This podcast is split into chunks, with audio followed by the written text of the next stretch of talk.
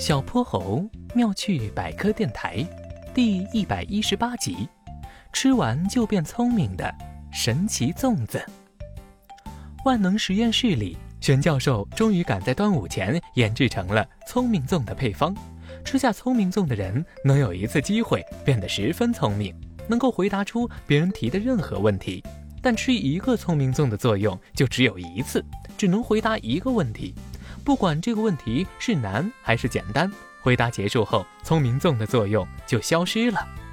端午节这天，小泼猴、哼哼猪还有河马憨憨早早来到万能实验室，大家都想见识见识聪明粽会有多么神奇。嗯，我想好了，等我吃了粽子，你们就问我九百九十九乘九千九百九十九是多少，我一秒钟就能回答出来。嘿嘿。哼哼猪美滋滋地和小泼猴说着，玄教授分给哼哼猪、小泼猴、河马憨憨一人一个粽子。哼哼猪啊呜啊呜吃得最快，小泼猴看着脸上还沾着几粒米的哼哼猪。哼哼猪，你刚刚吃的是什么馅儿的粽子呀？是豆沙馅儿啊！一说完，大家全都哈哈大笑起来。哼哼猪就这么把聪明粽的神奇效果给用掉了。小泼猴吃了粽子，也自信地等着被提问。无论多难的问题，他都能回答出来。那那你知道我们端午节为什么要吃粽子吗？哼哼猪提出了自己的疑问。端午节最初是为了纪念一位著名的爱国诗人屈原。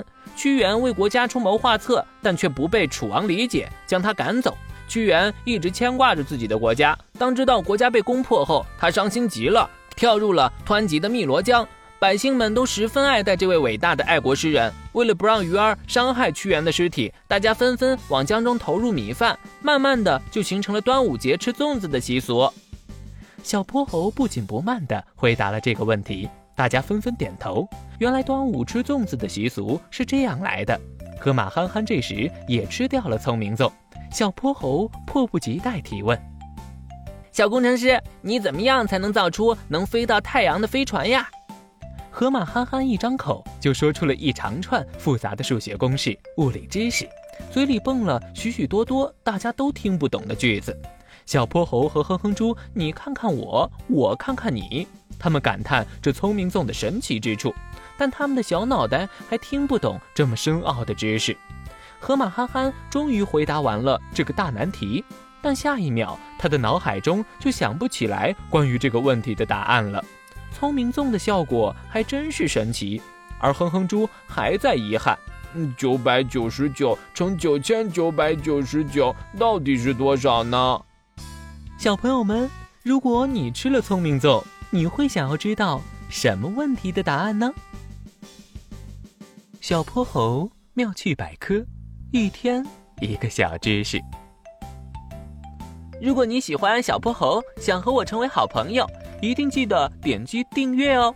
同时，非常欢迎大家在节目下方留言，把心中的大问题、小问题告诉小泼猴，我们会从中挑出好玩有趣的来做解答和分享。被挑中问题的小朋友还会有一件小礼物送给你哟。